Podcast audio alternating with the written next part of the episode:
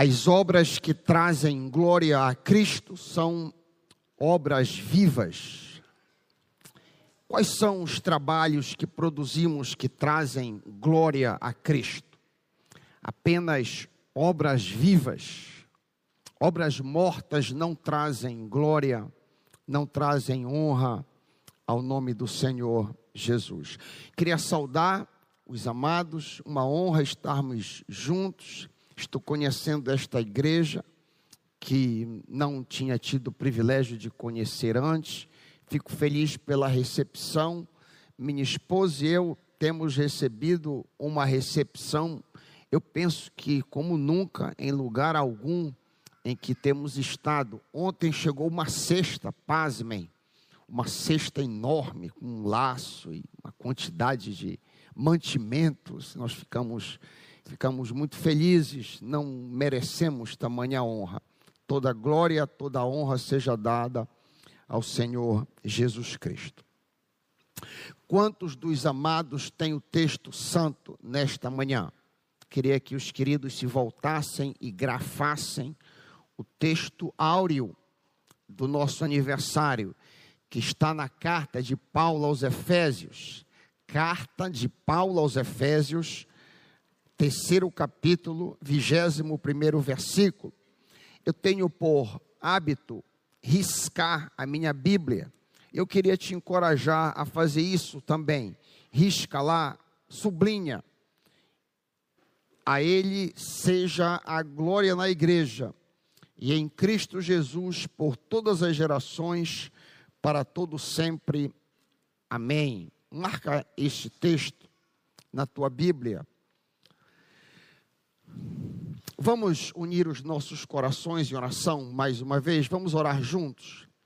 Vamos pedir a quietude, vamos pedir o sossego do Espírito Santo e a avidez dos nossos corações para recebermos e entendermos a palavra do Senhor. Pai querido, vem falar conosco, que eu desapareça e tu apenas apareça tira toda atividade maligna e satânica deste lugar que visem distrair a nossa atenção a fim de não recebermos a tua palavra.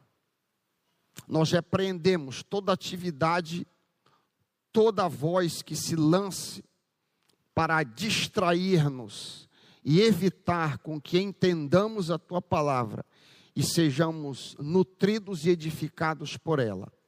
Me unge, Pai, que os nossos corações sejam aquecidos nesta manhã, para honra, glória e louvor do Teu nome. A igreja apoiando diz: de que forma a glória de Deus é vista em Sua igreja? É a pergunta norteadora. De que maneira a glória de Deus é vista no nosso meio?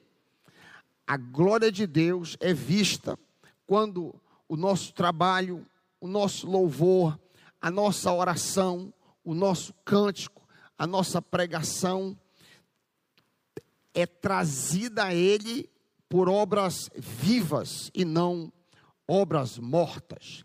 Nós vamos bater muito em um assunto pouquíssimo pregado, quase nunca pregado e quase nunca falado, que é o assunto obras mortas.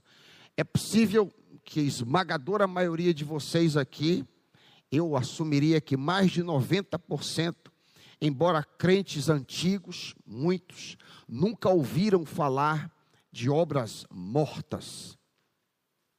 O texto que nós lemos, o texto que está embasando o nosso aniversário, está no terceiro capítulo da carta de Paulo aos Efésios. Nesse texto aberto no teu colo, nós vemos que Deus quer salvar todos, judeus e gentios. E Ele quer demonstrar a sua bondade através da igreja aos poderes e autoridades nas regiões celestes. 3.10, isso está em Efésios 3.10, nós lemos 3.21. Deus quer demonstrar a sua bondade diante das cortes espirituais diante da corte celeste. Deus quer que a sua glória seja vista não apenas por nós neste santuário, mas diante do mundo espiritual. Para que as nossas obras sejam vistas diante do mundo espiritual, nós precisamos acabar com obras mortas. O que seria? O que seriam obras mortas? Você porventura está se perguntando. Obras mortas são obras feitas com intenções impuras. Intenções impuras. Em Hebreus 6:1, você pode deixar um dedo em Efésios e avançar para Hebreus, Hebreus 6:1. Você vai notar que o autor de, Hebreus diz que nós precisamos nos arrepender de obras mortas. Hebreus 6:1, para o lado do final do versículo. Como os irmãos sabem, o nosso exemplo é Cristo. Por isso que nós somos chamados de cristãos, pequenos cristos. E as obras que Cristo realizou neste mundo, a sua vida, não apenas a sua morte na cruz, mas a vida de Cristo como um todo, foram obras vivas, obras feitas com alegria, com amor, com zelo, com fé e para edificar, para glorificar ao Pai. Esses eram os motivos que estavam no coração de Jesus e fez com que ele produzissem obras vivas. É por isso que o Pai deu testemunho de Jesus em pelo menos duas ocasiões publicamente. Vocês lembram no batismo, quando Jesus entrou nas águas, houve um testemunho a respeito da vida de Jesus. Quando o pai disse: Esse é o meu filho amado, em quem tenho prazer, ele não está falando do batismo, ele não está falando de ministério, ele não está falando de nada disso. O pai está dizendo que de zero a 30 anos, Jesus viveu de uma maneira que o agradava, então ele testemunha: Este é o meu filho, em quem eu tenho prazer. E aqui a gente já pode tirar uma lição preciosa. Jesus nunca havia pregado um sermão, nunca havia curado ninguém, nunca havia, havia feito absolutamente nada. Ele apenas havia vivido diante do Pai. E a gente aprende de cara que qualquer pessoa, uma dona de casa, que não tem condições de fazer outra coisa senão cuidar dos seus seis filhos, trocar fralda, cozinhar, trabalhar, ela pode viver uma vida plena de agrado ao Pai. E ela pode ouvir do pai: Esta é a minha filha amada, em quem me comprazo.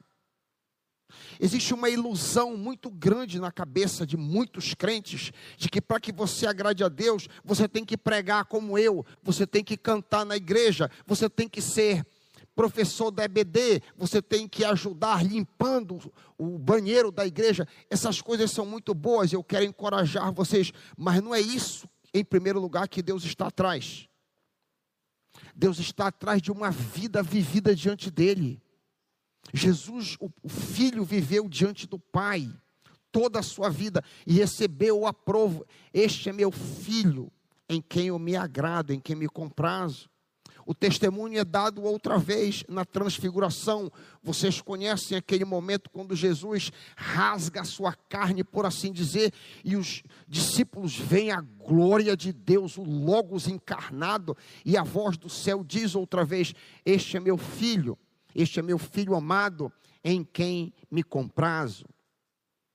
O cristão, como disse, é um pequeno Cristo. Então nós devemos imitar a Jesus praticando as obras que ele praticava. As obras mortas, nós já vimos, é, tem referência em Hebreus 6,1. As obras mortas são obras motivadas com razões erradas. O Novo Testamento fala sobre obras pecaminosas que todos nós conhecemos, todos nós sabemos, as obras más ou obras da carne, listadas em Gálatas 5, 19 a 21, muito conhecida de vocês. Gálatas 5, 19 a 21. Obras mais: imoralidade sexual, impureza, libertinagem, idolatria, ódio, discórdia, ciúme, ira, inveja, egoísmo, dissensões, embriaguez e por aí afora. nada disso está em pauta quando a gente trata de obras mortas. Isso aqui são obras mais. Todo cristão que pratica mais obras sente-se profundamente incomodado. Todos nós, quando praticamos mais obras ou obras da carne, nós ficamos muito incomodados e queremos pedir perdão ao Senhor. Então, nós não somos enganados por mais obras. No Antigo Testamento, havia mais obras e boas obras. O Novo Testamento apresenta um terceiro tipo de obra, que é que nós estamos tratando nessa manhã. Não são mais obras, nem são boas obras, mas sim obras mortas. As obras mortas, como eu já falei, são obras que desagradam a Deus por terem razões escusas. Elas são boas obras, mas elas externamente são bonitas, mas internamente são impuras. A Bíblia diz que essas obras, essas mais obras, são atos que conduzem à morte. Imagina comigo que se eu te oferecesse uma maçã aqui nesta manhã, ou uma barra de chocolate, eu tirasse o invólucro da barra de chocolate e te oferecesse, mas a minha mão estivesse leprosa. Imagina na tua mente, eu estou com a maçã, lavei a maçã ali, e de repente disse: Ana, olha a maçã, e quando tu olhasses a minha mão cheia de lepra, que impressão tu terias? Tu terias dificuldade, com certeza, para receber a maçã ou a barra de chocolate? Assim também, quando eu prego e a minha intenção é para aparecer, é para ser notado, para ser visto, essa é uma obra morta. Veja, o ato de pregar é um bom ato. Isso pode ser ilustrado de N maneiras. A pessoa que canta aqui na frente, por exemplo, a pessoa que ora, a pessoa que é voluntária com as crianças na EBD, isso pode ser ilustrado de milhares de maneiras. Quando este serviço, esse voluntariado, esta obra tem uma intenção errada, é uma maçã linda numa mão leprosa que caracteriza uma obra morta. Eu tenho aqui listado, quando alguém canta um solo, faz uma oração pública, preocupado com o que vão pensar do tipo da oração que ele está fazendo, prega um sermão ou faz qualquer coisa para provocar admiração pessoal, esta obra não é má, mas é morta. Todos nós corremos esse risco. Todos nós estamos sujeitos a esse tipo de pecado. Por isso eu queria trazer à igreja do Senhor Jesus a consciência dele, que ele é sutil. Porque ele não é uma obra má, que a gente logo detecta, ele é uma obra morta, ele é sutil. É importante entendermos que se nós desejarmos servir ao Senhor, nós precisamos ser purificados disso. Por sinal, se você abriu em Hebreus 6, se você for uma ou duas páginas à frente, você vai ver que o Senhor também nos purifica das obras mortas. Hebreus 9, 14. Hebreus 9, 9, 14, nós não apenas somos purificados dos nossos pecados, 1 João 7, mas ele, Deus também nos purifica das nossas obras mortas. Este texto, raramente pregado, é quase desconhecido da esmagadora maioria dos cristãos. Nós necessitamos de purificação interior. O nosso Pai espera que as nossas razões, os nossos motivos sejam corretos. Afinal de contas, nós vamos ser julgados, nós crentes, eu estou falando para crentes nesta manhã, meus irmãos. Eu estou assumindo que a totalidade ou a esmagadora maioria dos que aqui estão presentes são crentes, nascidos outra vez, que experimentaram a regeneração. Hoje à noite eu vou falar para crentes e não crentes, mas hoje de manhã o meu foco são pessoas que nasceram de novo, que amam a Jesus. É com essas pessoas que eu estou falando. Eu estava dizendo que nós seremos avaliados internamente. Eu creio que quando nós chegarmos diante do Bema, diante do tribunal de Cristo, simplesmente um botão, por assim dizer, vai ser apertado e a minha memória vai ser rebobinada para minha infância. E o que vai ser projetado não não há como contra-argumentar porque é minha memória.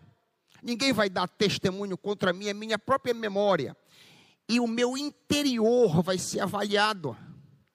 É a mulher interior, é o homem interior que vai ser avaliado. Não é isso que o apóstolo Paulo diz em 1 Coríntios 4, 5: Deus trará à luz o que está oculto nas trevas e manifestará, marque agora, as intenções do coração.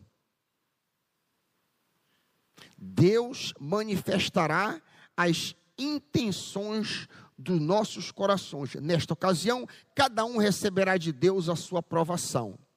E a obra morta tem tudo a ver com isso. A obra morta tem diretamente relação com a intenção do coração. Quando a avaliação das intenções dos nossos corações acontecerem, tudo aquilo que é madeira, feno e palha será queimado e nós sofreremos dano. Não é isso que está escrito em 1 Coríntios 3, 12 a 15? Texto muito conhecido dos irmãos.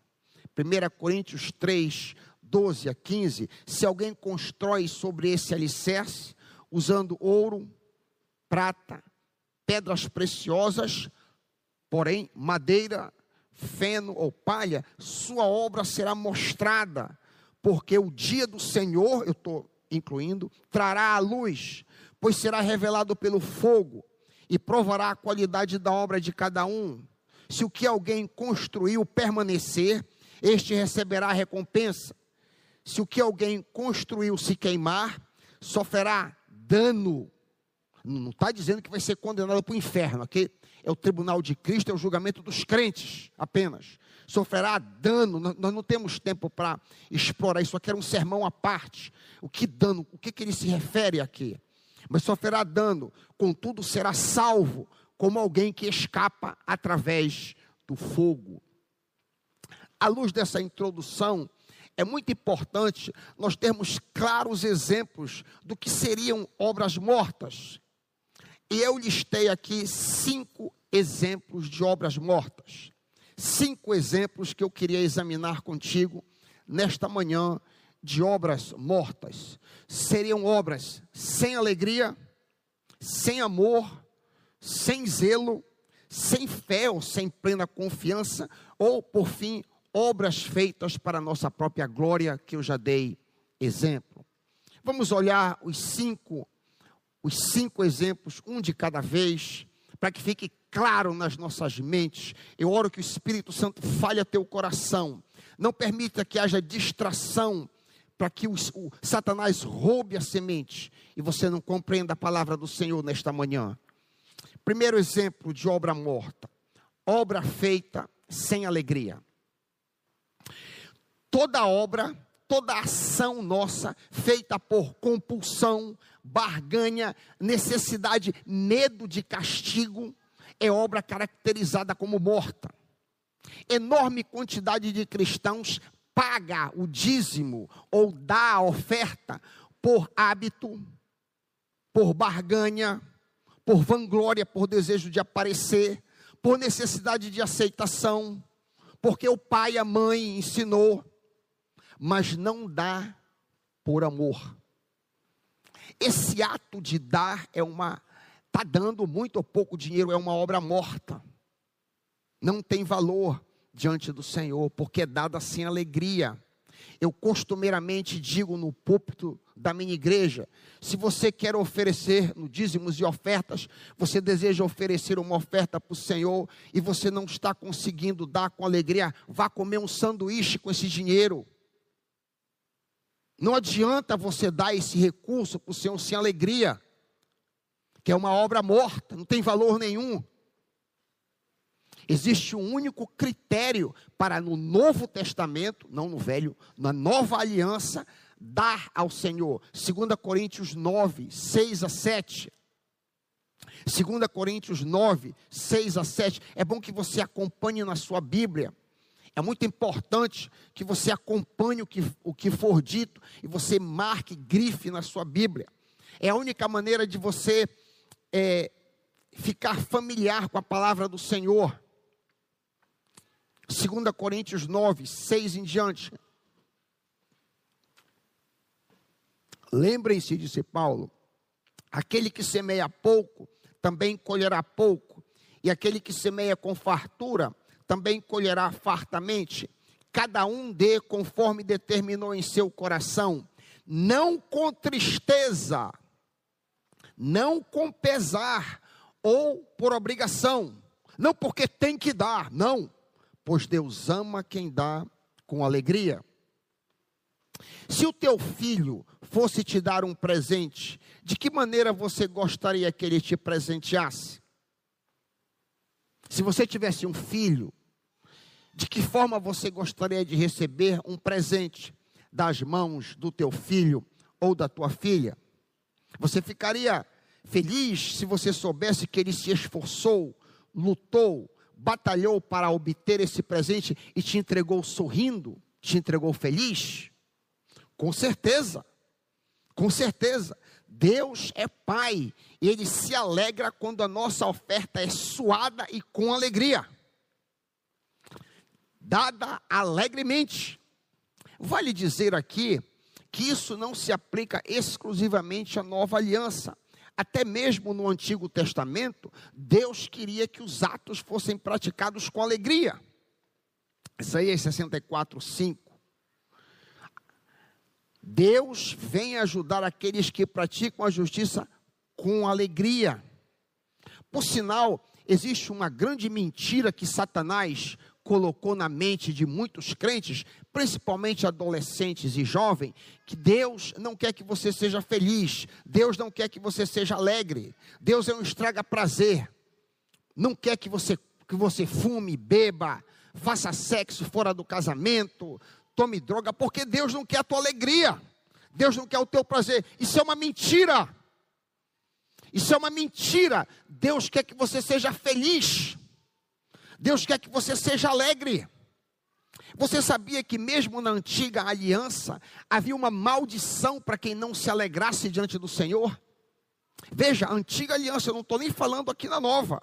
Na nova, muito mais. Mas mesmo na antiga aliança, Deuteronômio 28, 47 e 48, uma vez que vocês não serviram com júbilo e alegria ao Senhor, ao seu Deus, na época da vossa prosperidade, então, olha aqui a consequência, em meio à fome, à sede, nudez e pobreza extrema, vocês servirão os seus inimigos.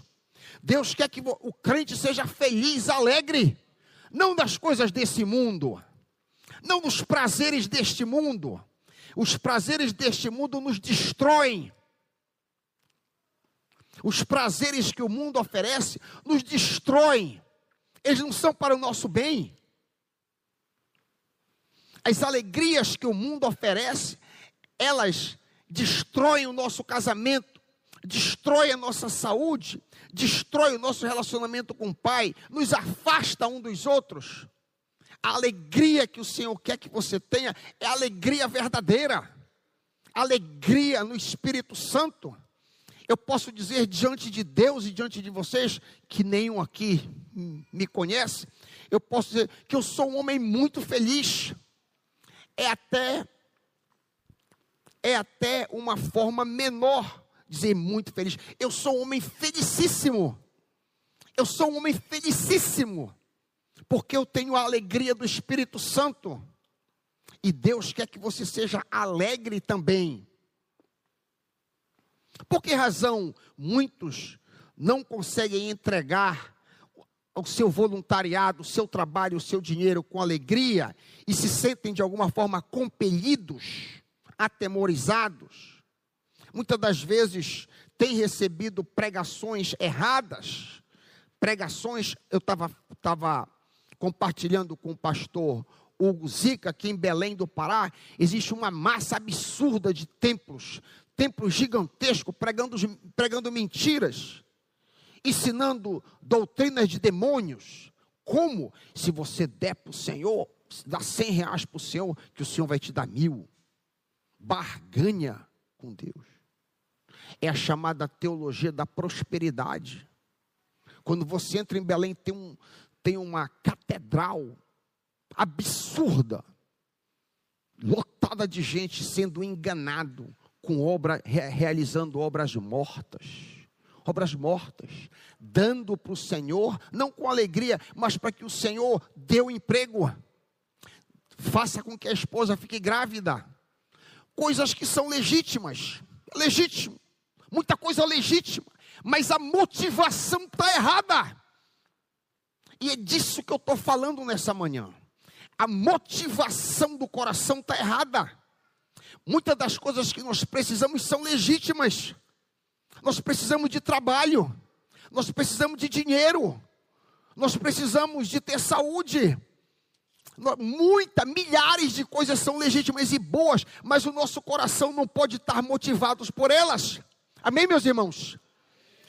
Se nós estivermos motivados por essas coisas, nós estaremos produzindo obras mortas obras sem valor diante do Senhor. E eu não quero que os meus irmãos estejam nessa categoria. As obras que trazem glória a Cristo são obras vivas, por isso nós precisamos nos arrepender de obras mortas. O segundo tipo de obra morta, o primeiro é obra sem alegria. E aí você avalia a sua própria vida. Avalia a tua vida, o teu voluntariado, o teu trabalho para o Senhor. Você tem trabalhado para o Senhor com alegria? Segundo lugar, o segundo tipo de obra morta é obra sem amor. O que é isso? O que é isso? Imagina comigo uma jovem esposa, uma jovem esposa recém-casada, casou ontem, como que ela trabalha. Isso aqui é só um exemplo, tá, meus irmãos? Não estou dizendo que mulher não pode trabalhar fora, nada disso. Uma vez eu estava pregando este sermão e eu recebi uma crítica duríssima de uma moça que entendeu, o, o, tirou a conclusão que eu estava dizendo que a mulher tem que trabalhar em casa só. Isso é um mero exemplo, por favor. Imagina comigo este exemplo: uma mulher que se casa, uma jovem que se casa, e aí ela tem grande amor em cozinhar para o seu esposo, cuidar da casa, lavar a roupa, cuidar dos filhos. E quando o esposo chega na sua casa ao final do dia, ela recebe com aquele beijo gostoso. E ele entra em casa, tá, a casa está limpa, está tudo maravilhoso. Ali tem um lindo jantar à luz de velas, pronto para recebê-lo uma casa, um ninho cheio de amor. Roda essa fita 20 anos depois. Avança, 20 anos depois. A casa está limpa, a mesa está posta, o recebimento do marido não é mais na porta. Olha, está aí. O trabalho foi basicamente o mesmo, mas o amor acabou não há mais o amor, não há mais aquele desejo pelo amado. O trabalho está feito, tá? A igreja está limpa, o cântico foi feito, o sermão foi, foi pregado, os trabalhos, todas as ações que, que foram feitas zero ano, 20 anos atrás, continuam sendo feitos, mas não há mais o amor, a paixão pelo Senhor. Não há mais a devoção. Eu gosto muito dessa palavra, devoção. Devoto para o Senhor. Lembrem que o primeiro mandamento é que nós devemos amar o Senhor de todo o nosso coração. Se nós não cumprirmos esse mandamento, todos os outros são inúteis. E se nós não cumprirmos esse desejo, a Igreja Batista Plenitude pode cair no erro da Igreja de Éfeso. Tenho contra ti um fato, um único fato, qual é? Abandonastes o teu primeiro amor. Veja, a igreja em Éfeso era uma igreja exemplar. Apocalipse 2, 2, 3 e 6. Eu conheço as tuas obras, eu conheço o teu trabalho árduo, a tua perseverança. Eu sei que você não pode tolerar homens maus, que pôs à prova os que se dizem apóstolos, mas não são. Você descobriu que eles eram impostores, você tem perseverado e suportado sofrimento. Vocês em Éfeso têm suportado sofrimento por causa do meu nome e não têm desistido. Mas existe uma coisa, existe uma coisa que vocês perderam, que foi o primeiro amor. Arrependam-se, senão removerei o candeeiro.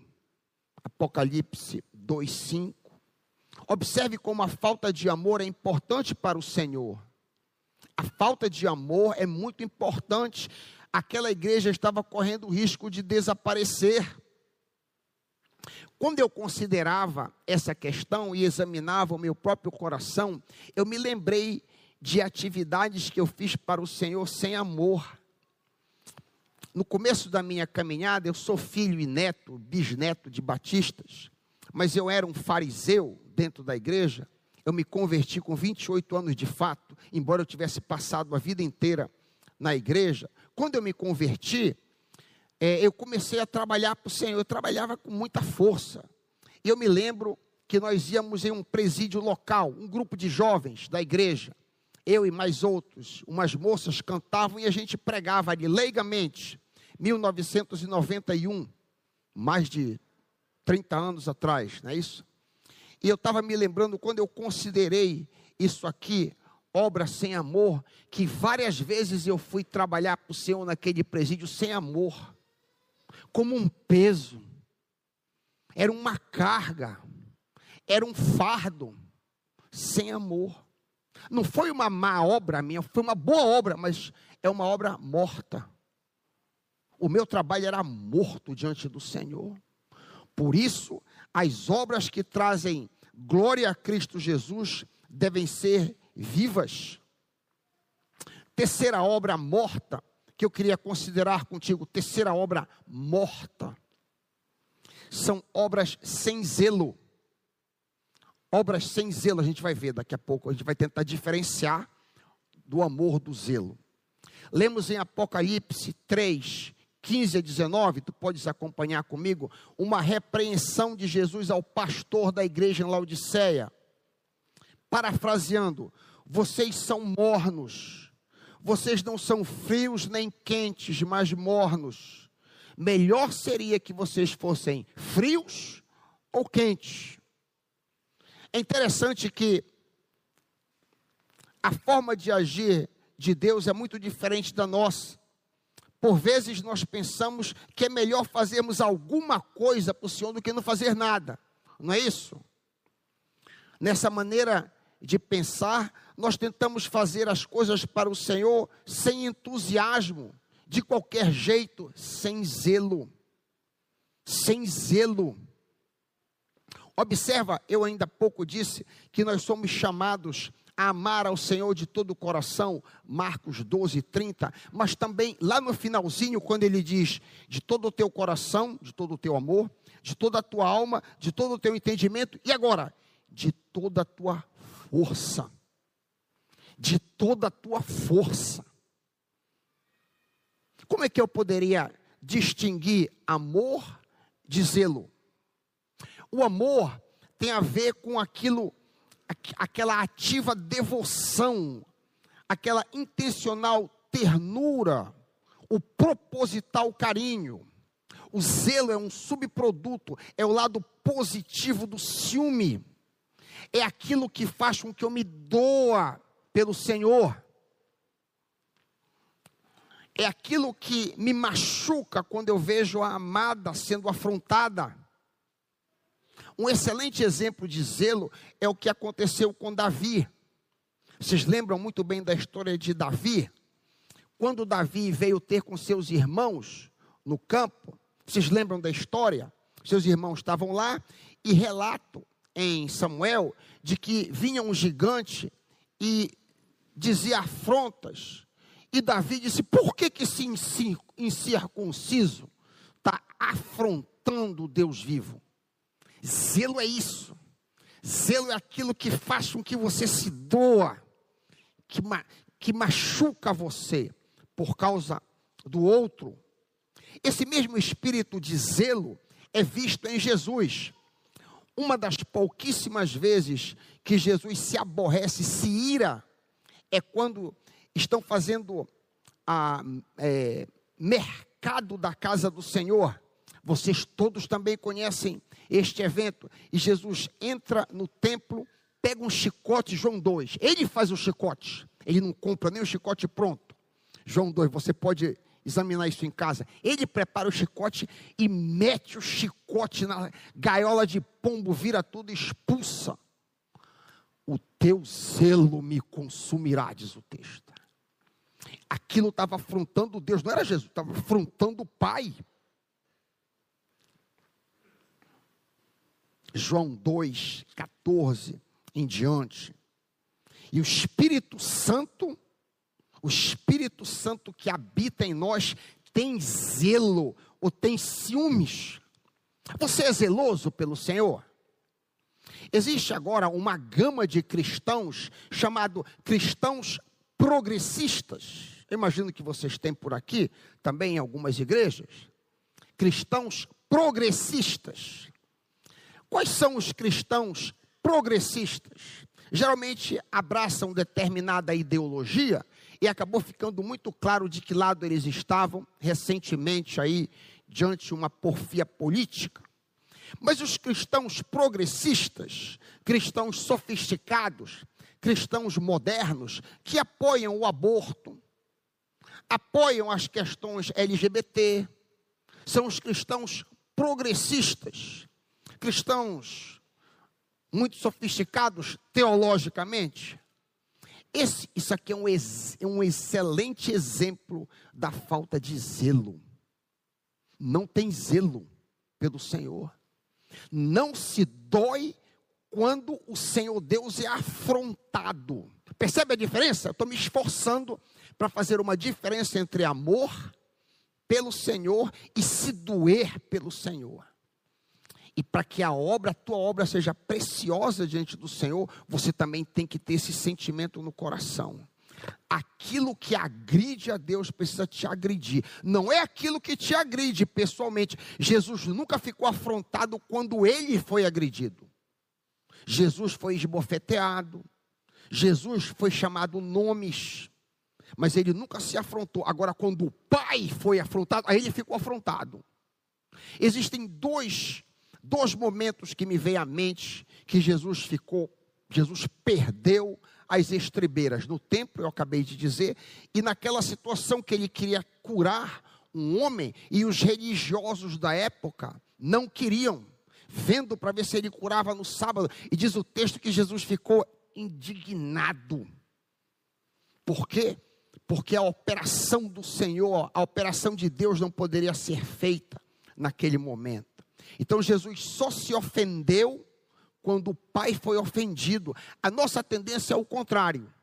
Nós tendemos a nos afrontar e nos ofender quando nós somos ofendidos. Quando alguém não fala, quando alguém diz uma coisa ruim, nós não devemos nos ofender sob nenhuma hipótese, senão quando o pai for, for ofendido.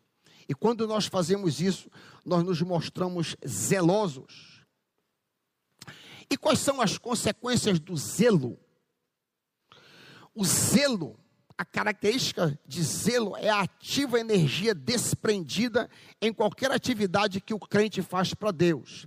Se ele estuda a Bíblia, ele estuda com esmero. Se ele adora, ele faz de todo o coração. Se ele serve, ele faz com sacrifício. Se ele contribui, ele entrega o melhor. Essa é a consequência do zelo. Eu vou dizer de novo. A consequência, pastor, Raik, será que eu, eu posso me, me medir? Como é que está o meu, o meu espectrum aí? Como é que está a minha medida de, de zelo? Ouça, quando você estuda a Bíblia, você faz com esmero. Quando você adora, você adora de todo o coração. Quando você serve, você faz com sacrifício.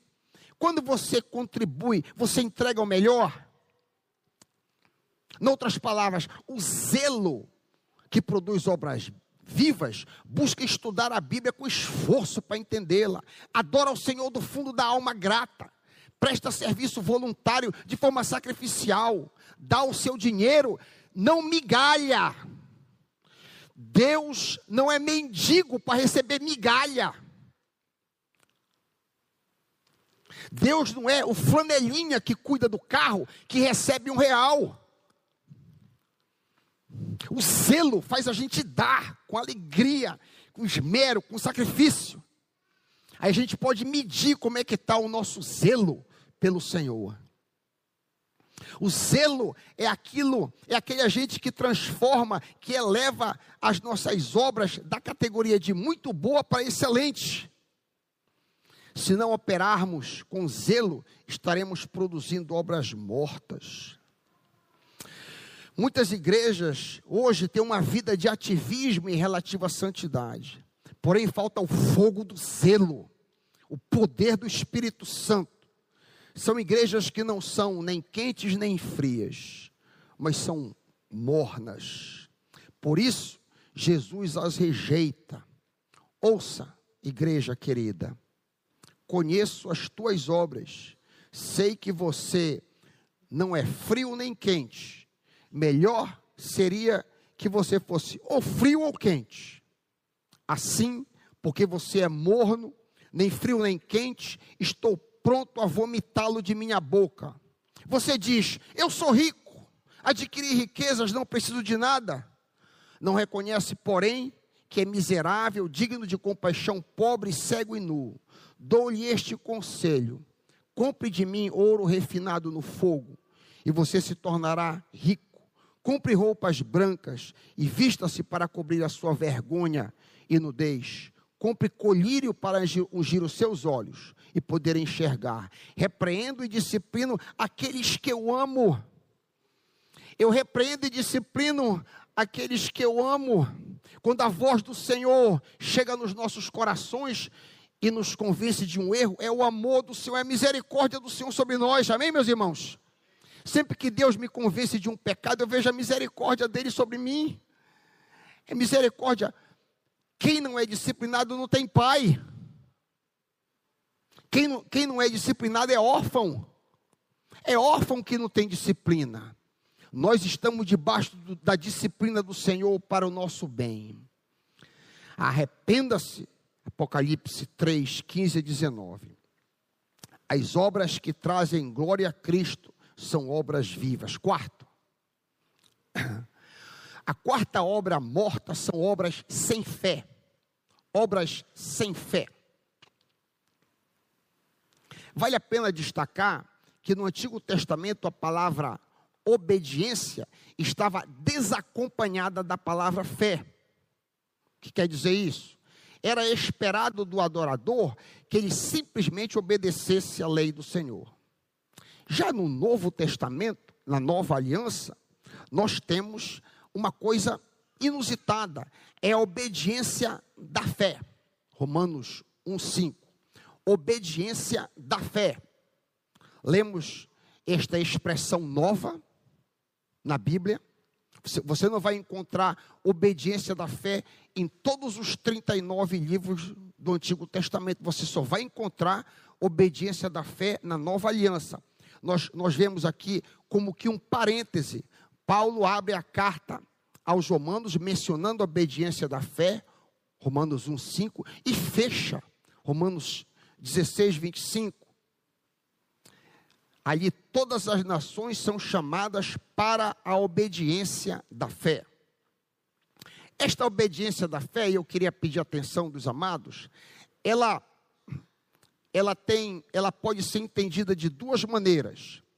A obediência que depende da fé ou da graça do poder de Deus, e a obediência da fé que evidencia a fé. Eu vou ilustrar. Mas aguenta aí. Então, a obediência da fé, ela pode ser entendida como dependência e evidência. Vamos lá, em primeiro lugar, para que pratiquemos obras vivas, as mesmas obras devem depender da fé. Os exemplos poderiam ser multiplicados quase que infinitamente. Ao assumir o púlpito, eu estava ali clamando: Senhor, dependo de Ti. Eu não quero nunca na minha vida subir no púlpito dependendo de título, dependendo de histórico, dependendo de experiência, dependendo de que eu elaborei bem o sermão. Eu quero depender do Senhor. Eu quero falar na dependência do Senhor. Eu espero que os, as pessoas que tocam lá na igreja estejam ali, não porque são excelentes músicos, mas porque dependem do Senhor. Quem canta, cantando na dependência do Senhor, Senhor me ajuda. Eu vou subir aqui para dizer uma, uma poesia, eu vou cantar um solo, eu vou, me ajuda que eu cante no teu poder, na dependência da fé. Se não for assim, o teu cântico, o teu trabalho é morto, é obra morta. Todas as minhas pregações, todos os anos de pregações não valem nada diante do Senhor. Se é na minha dependência, uma das poucas vezes que aconteceu de currículo meu ser lido, aconteceu nesta manhã. O pastor não perguntou para mim de que maneira eu deveria ser apresentado. Mas tudo bem, eu te perdoo. Não é necessário esse, todos esses mestrados e doutorados, porque pode causar uma impressão que eu sou um grande homem de Deus. Eu não sou nada. Paulo disse: Eu nada sou, falando aos Coríntios. E eu quero ter sempre essa certeza no meu coração, não externo de boca, mas no coração. Eu nada sou, eu dependo do Senhor.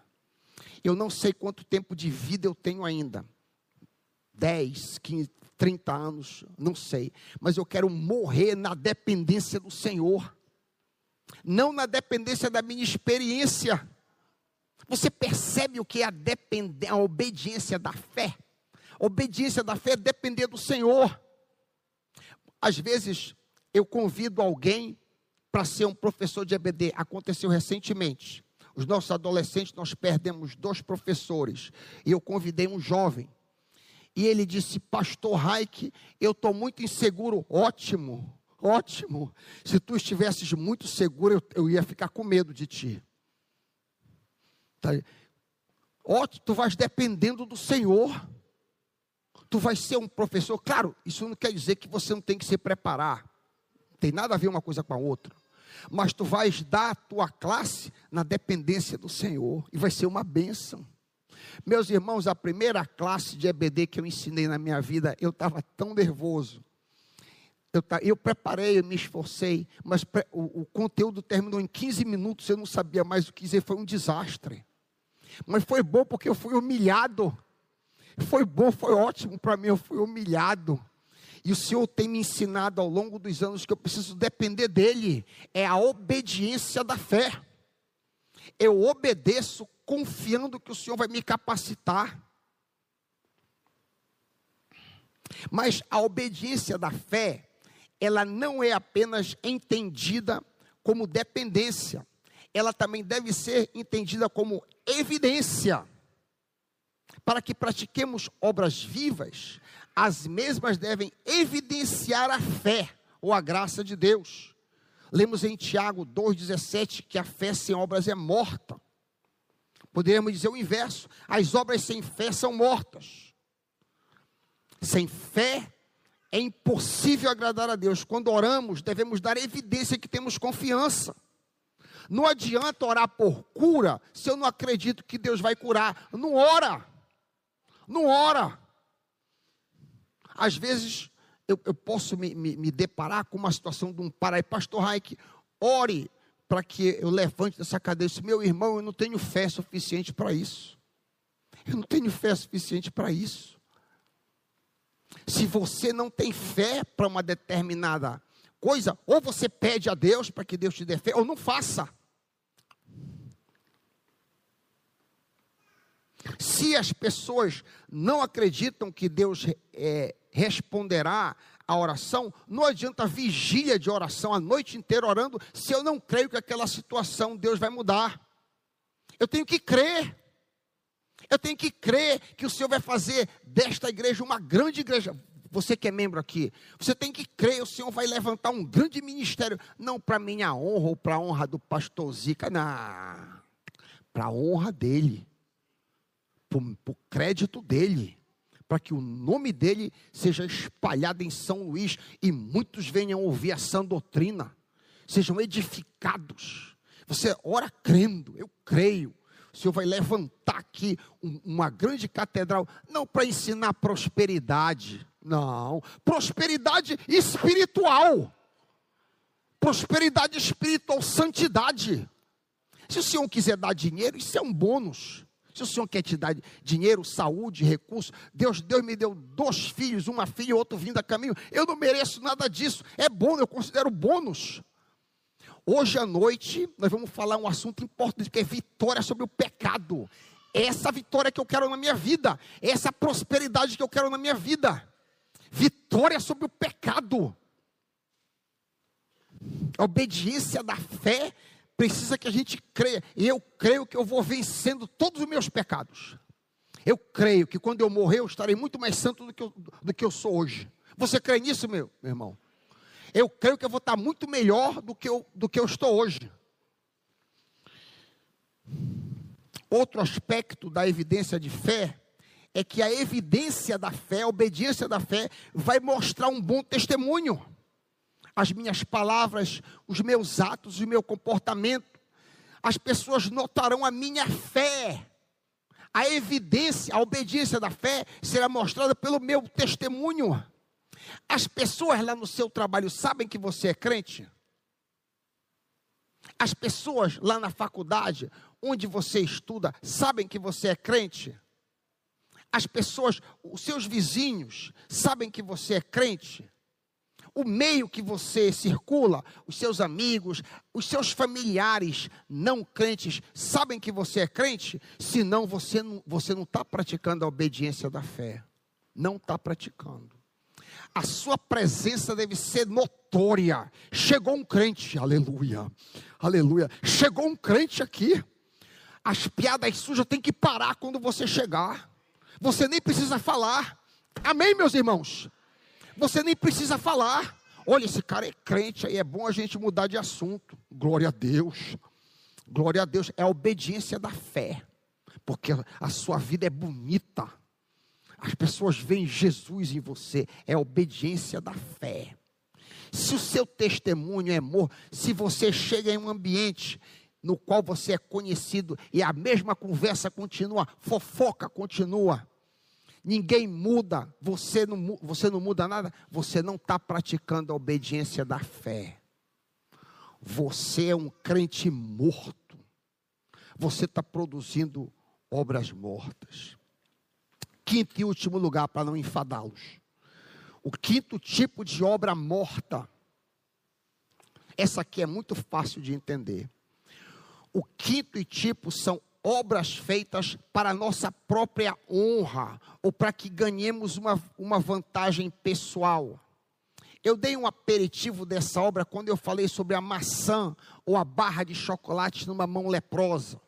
É um exemplo de obras feitas para a nossa honra e glória. Se eu, se eu apresento uma obra a Deus, Deus vê lepra se eu apresento um bom comportamento, se eu dou uma de santarrão, mas eu quero que vocês me admirem, eu estou leproso para Deus. Vocês percebem o que eu estou dizendo, meus irmãos? Nós estamos tratando do homem interior, do motivo do coração, da razão pela qual nós servimos ao Senhor. Olha, as palavras de Jesus ao pastor da igreja em Sardes. Apocalipse 3, 1 a 3. Conheço as suas obras, você tem fama, você tem fama de estar vivo, mas está morto. Esteja atento, fortaleça o que resta e o que estava para morrer, pois não achei suas obras perfeitas aos olhos do meu Deus. Lembre-se, portanto, do que você recebeu e ouviu. Obedeça e arrependa-se. Se você estiver atento, mas se você não estiver atento, virei como ladrão, e você não saberá que hora virei contra você. Muitas vezes, a obra realizada em nome de Cristo é feita em busca de reputação ou fama, coisa que pode ser representada por um excelente pregador, um solista, um instrumentista, um professor de EBD, um regente, um líder, um administrador, um ministro. As pessoas podem pensar que este líder é super espiritual, mas Deus enxerga o propósito do coração, enxerga o motivo, a razão interior. E aqui eu me lembro, quando eu estava fazendo o mestrado lá nos Estados Unidos, eu participei de uma igreja, a primeira igreja batista de Birmingham, e houve um escândalo terrível. O pastor, não me lembro dos detalhes, mas se eu não me engano, saiu de férias. O que eu sei e me lembro claramente é que foi necessário entrar no gabinete pastoral para pegar determinada coisa. Surgiu alguma necessidade inesperada e foi entraram lá no, lá no gabinete do, do pastor para pegar uma informação importante para a igreja, um documento, alguma coisa. E quando abriram o computador do pastor, pornografia infantil. Pastor foi expulso da igreja, uma vergonha. Uma vergonha. Uma vergonha pública. Noutras palavras, tudo aquele, aquelas pregações, aquilo é tudo um circo. As belas pregações. A vida interior estava podre. O ministério todo era para a sua própria fama. O ministério todo era com uma realização pessoal, para fazer um nome para si mesmo. Toda obra deste tipo é morta. Qualquer obra feita para impressionar as pessoas é morta. A obra viva, qual é a obra viva? Aquela que impressiona o Senhor. Aleluia. É a obra que impressiona o Senhor. Obras vivas são feitas em secreto diante do Pai. Um exemplo disso, atentem, meus queridos, é quando você dá o seu tempo, o seu dinheiro, o seu trabalho em secreto. Ninguém sabe que você fez. Você limpou o banheiro da igreja e ninguém ficou sabendo. Mais ainda, quer ver aqui a pós-graduação? É quando você faz um trabalho, ninguém soube. Aí o pastor Hugo diz: Olha, quem fez isso aqui foi o irmão Marcelo. Você sabe que não foi, foi, foi você. Você se gloria. Se, você não, não diz nada. Deixa ele receber a glória. Essa é a obra perfeita diante do Pai. É secreta. É secreto, ninguém viu, ninguém sabe. Você deposita o seu recurso e ninguém sabe. Eu não estou dizendo que não tem que ter a contabilidade da igreja, não estou falando nada disso. Agora, nós somos até obrigados por lei, tem que ver lá quanto é que entrou, mas você faz o mínimo para aparecer. Você se esforça. Se você sabe que um irmão está em necessidade, por exemplo, uma pessoa aqui na igreja ficou viúva, isso aqui é só um exemplo. E aí então você sabe que aquela pessoa está passando necessidade. Aí você então diz, pastor, Hugo, Ana, olha, eu tenho esse recurso aqui, dá para aquela pessoa anonimamente, que ela nunca saiba que foi eu que dei. Isso é obra de valor diante do Senhor. Essa é obra valorosa, essa é uma obra viva. Isso é vivo diante do Senhor, é muito, muito precioso aos olhos do Pai.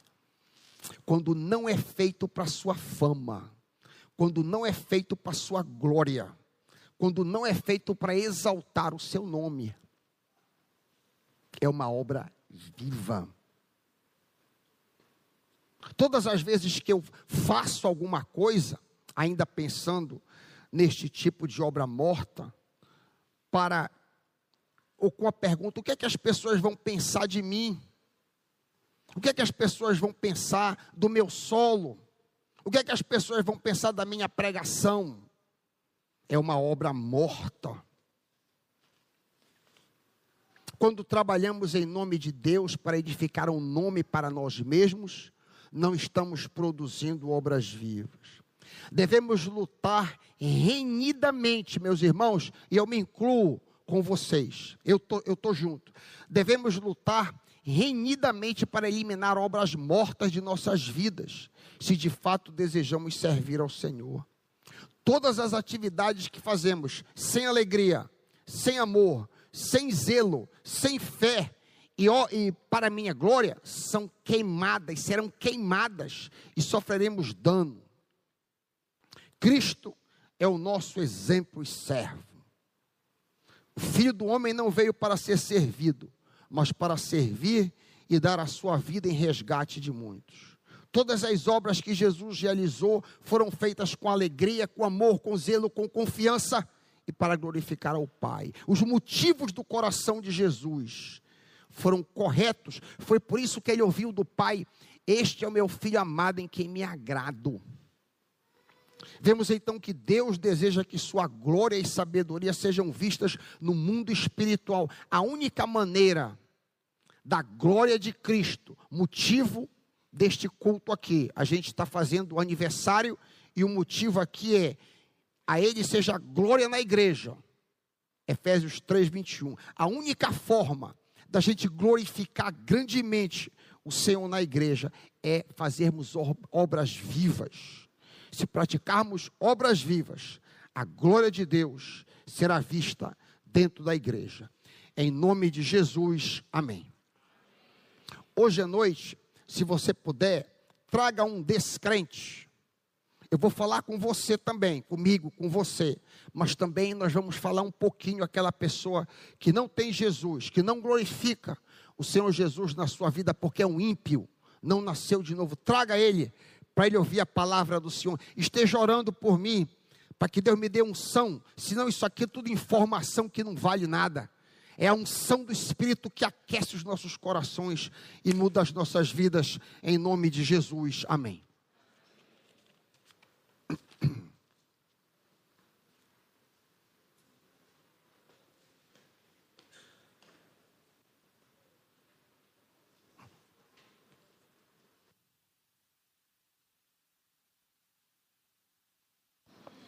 penso que todos nós reteremos aquilo que ouvimos em nosso coração, até mesmo orando e pedindo a Deus que nos abençoe, pois diz a Escritura Sagrada que não devemos ser somente ouvintes da palavra, mas os seus praticantes. De fato, muitas das coisas que eu ouvi aqui, enquanto você também ouvia, e fui tomando nota, fizeram-me pensar e refletir sobre minha vida cristã, sobre meu andar na presença de Deus, sobre a importância de eu praticar obras vivas, servir ao Senhor obras com alegria, com amor, com zelo, com fé, nunca buscando a minha própria glória. Irmãos queridos, nós devemos, nós precisamos orar depois de termos ouvido uma mensagem como essa, nós precisamos orar e pedir ao Senhor que nos dê graça para que as nossas obras sejam vivas. Sendo vivas as nossas obras, Deus será glorificado nesta igreja.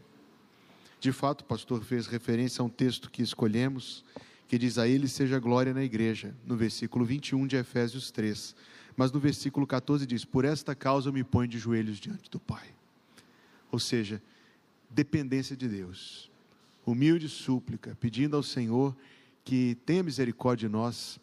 Hoje eu orava hoje de manhã e eu pensava em quantas vezes eu já dei motivos para Deus me descartar, mas até hoje Ele não me descartou. Então vamos nos colocar de joelhos. O apóstolo Paulo disse: Me coloco de joelhos diante do Pai por esta causa. Hoje é um dia importante. Vamos nos colocar de joelhos. O que nós ouvimos é importante. Todos os que puderem, vamos nos colocar de joelhos e pedir a Deus que tenha misericórdia de nós.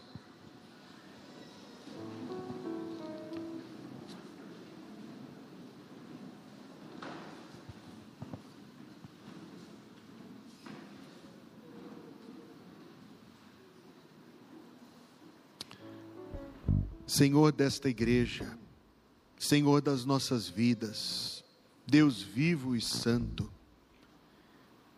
que tu és vivo, Senhor, Deus, provaste mais uma vez, porque estás conosco e falaste ao nosso coração. Só um vivo fala, só um vivo vem, tu és vivo. Tu és poderoso, ó Deus, porque tu tens falado com um poder espiritual ao coração dos teus servos. Por isso, Senhor, nós nos colocamos de joelhos diante de ti, na mais humilde ou até humilhada das posições, prostrados como aqueles que imploram. Porque, Senhor, muitas vezes, de fato, nós já te demos motivos contra nós e razões, Senhor Deus, para nos deixar para nos descartar. Muitas vezes já te demos razões e motivos, Deus, para não querer nada conosco. Mas o teu amor, Pai Santo, tem agido de maneira diferente dos motivos que nós temos dado ao Senhor. Como o salmista escreveu, o Senhor nunca nos tratou segundo os nossos pecados, nem nos recompensou na proporção das nossas iniquidades. Que amor é esse, meu Deus? Que amor tremendo e que amor infalível é este? Mas, Senhor, eis-nos diante de Ti, humildes, ajoelhados e prostrados no coração, pedindo que o Senhor limpe nossa vida de obras mortas. Que tudo o que fizermos, Senhor, façamos com alegria, com amor, com zelo. Façamos, Senhor Deus, com fé. E que nada, Senhor, nenhuma sequer de nossas ações, seja para nos gloriar, mas para te glorificar. E que assim, Senhor Deus, a tua igreja tenha a tua bênção, a presença e o poder do Senhor, vivo e poderoso entre nós. E assim o Senhor seja glorificado na tua igreja. Obrigado por nos trazer até este dia. Obrigado por ter preparado esta palavra para ouvirmos. Dá-nos entendimento de tudo que o Senhor quis falar ao nosso coração, a cada um de nós. Mas, Senhor, mais do que tudo pedimos, dá-nos o auxílio do Espírito Santo, pois sem a ajuda dele nós não conseguimos fazer nada. Dá-nos o auxílio do Espírito Santo para vivermos vidas de obras vivas que glorifiquem o Senhor. Que assim seja, meu Deus, que assim seja, nós pedimos no nome de Jesus que a graça de nosso Senhor Jesus Cristo, o amor de Deus, o nosso Pai Celestial, e a comunhão do Espírito Santo, seja conosco e conosco permaneça todos os dias, até o dia em que Cristo vier nos buscar. Em nome de Jesus. Amém.